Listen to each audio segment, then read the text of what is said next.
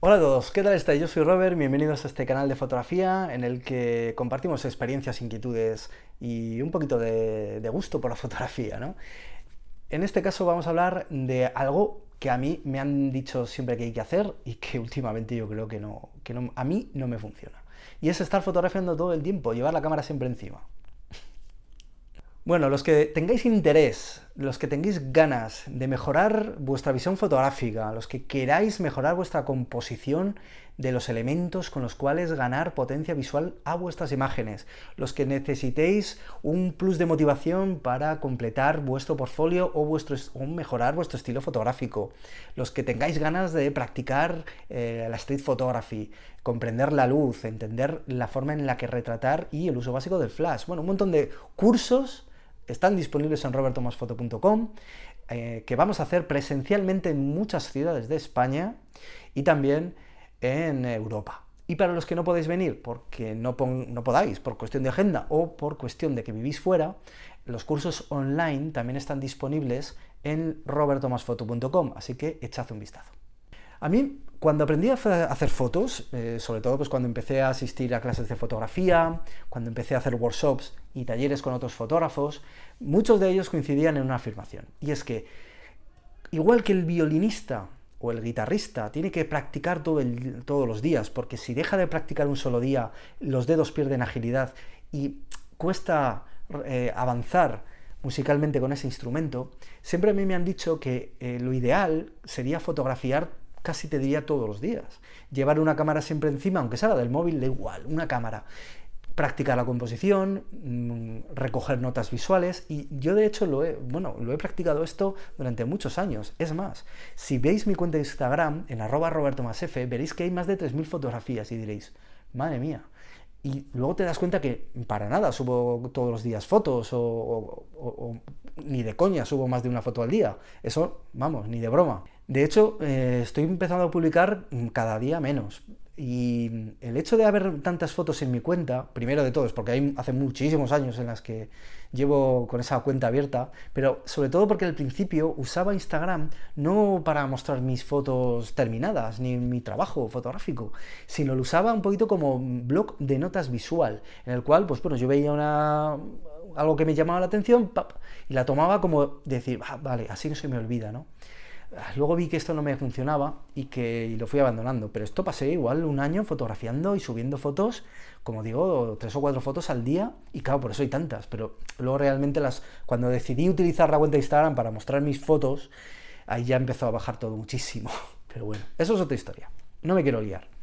La cosa es que cuando eh, yo me he, dado, me he dado cuenta que fotografiar es un hecho que me tiene que gustar, me tiene que divertir.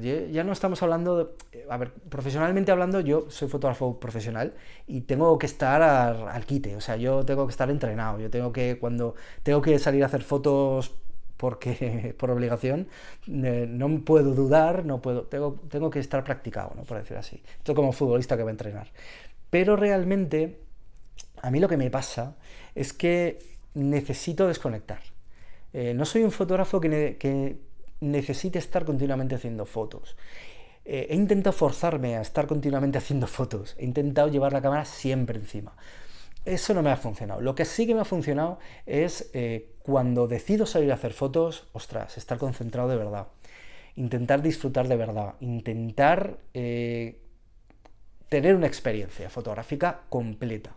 Porque es lo que al final eh, me ayuda. Pero el tener unos periodos de reflexión, que no quiere decir que me olvide de la fotografía, pero unos periodos de reflexión en los cuales retome los libros fotográficos, eh, retome el estudio de la fotografía, eh, investigué otras cosas, lea otras cosas de, arte, investigue mil cosas, no sé, cine, televisión, series bien producidas con una bonita eh, fotografía, cosas que te inspiren para luego tú llevarlas a cabo. Pero yo al menos creo que cada uno, igual que hemos dicho en otros vídeos, que cada persona en su fotografía, porque es una expresión artística, no deja de transmitir quién es. Yo creo que cada uno tiene que ver un poquito cómo funciona, pero personalmente a mí no me acaba de funcionar el hecho de estar continuamente fotografiando. Yo recuerdo una vez en un taller que, hice con un fotógrafo muy bueno de aquí de Zaragoza eh, llamado Miguel Picabea. Podéis buscar por ahí su trabajo, Miguel Picabea, y veréis que es un grandísimo fotógrafo. Me acuerdo que una de las primeras cosas eh, que preguntó a, los asistentes al taller fue eh, quién fotografiaba todos los días. Y, ostras, yo levanté la mano, porque en aquella época yo es que fotografiaba todos los días. Una sola foto, dos fotos, muchas, no lo sé. Fotografiaba todos los días, me llevaba una foto a casa. Y, yo pensaba, ostras, ahora no podría. Es que no, puedo, no puedo, o sea, no puedo, no puedo. Ahora, eso sí, todos los días estoy mirando, estoy observando, estoy intentando aprender de cómo funciona la luz, de cómo funciona el ritmo pues, de la gente, de cómo funciona, bueno, lo que cada, cada uno nos interesa, ¿no? Sobre todo la luz. La luz me obsesiona mucho. Pero no necesito hacer fotos todos los días. Em, por supuesto es una opinión, esto ya digo, ¿eh? o sea, las cosas que digo, generalmente a muchos os sentiráis identificados, otros no, otros os parecerá un aburrimiento, una chorrada, pensaréis que este tío no tiene ni idea. Bueno, oye, tampoco creéis que me preocupa mucho, me preocupa más a la gente que de verdad os sirva, ¿no? Porque para eso hago los, los vídeos, para la gente que os sirva, a la gente que no, pues ya ves tú, ¿qué le vamos a hacer? Pero sí que tenéis que pensar un poquito en qué os funciona a vosotros. Eh, a mí me interesa mucho, por ejemplo, en los talleres que hacemos, conocer un poco, ser empático con las personas que asisten. Porque cada fotógrafo es diferente, y ya lo hemos dicho en algún vídeo.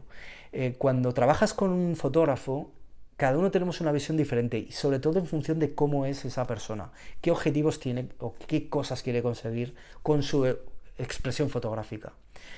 Y por ahí hay quien no le funciona lo mismo. No le puedes decir a una persona, oye, fotografía en angular, ¿qué es lo que te va a ayudar? No, porque tal vez no sea su camino. Tampoco puedes decir que esa persona hace malas fotos, porque posiblemente te estés equivocando. Porque ¿quién eres tú para decir que esta foto es mala, que esta persona lleva mal camino? Eh, cuidado con estas cosas, son muy difíciles. Por eso hacer valoraciones en frío es muy complicado. Y por eso se hacen estos talleres, ¿no? Por eso yo me esfuerzo mucho en, los talleres que hacemos presenciales eh, con la gente, ¿no? Es, muy difícil al final y, se tiene cierta responsabilidad con el, ego y con la creatividad de cada uno. A, mí es lo que me funciona. Fotografiar todos los días, fotografiar en exceso, pues es lo mismo que, que las personas que están empezando, que a todos nos ha pasado, y que se llevan la cámara a todos sitios y pam, pam, empiezan a disparar casi indiscriminadamente, ¿no? Y luego se cargan el ordenador de fotos, se cargan las tarjetas de fotografía y lo cuestan un montón luego de seleccionar las mejores, se nos nubla muchas veces la vista cuando empezamos a ver muchas fotos, porque ya no sabemos identificar dónde estamos, ni cuál es la buena, cuál es la mala, por qué, nos volvemos locos. Yo creo que tenemos que ser más selectivos, no sé si tan selectivos como aquellos que también a mí me han dicho, ¿eh? en alguna ocasión, oye, ¿por qué no haces como antes, no? Como cuando tenías 36 fotos en el carrete, solo tenías esas 36, ciñete a eso.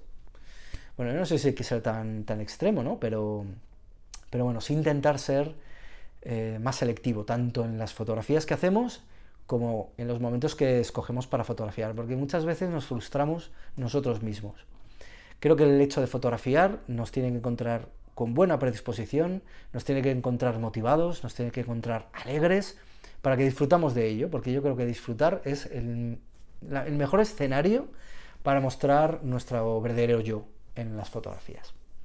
Nada más, hablamos en otra ocasión con otros vídeos aquí en robertomasfoto.com y por supuesto encontraréis mis fotos en robertomasfoto.com y también en mi perfil de Instagram arroba robertomasf. Hasta luego, algoritmos.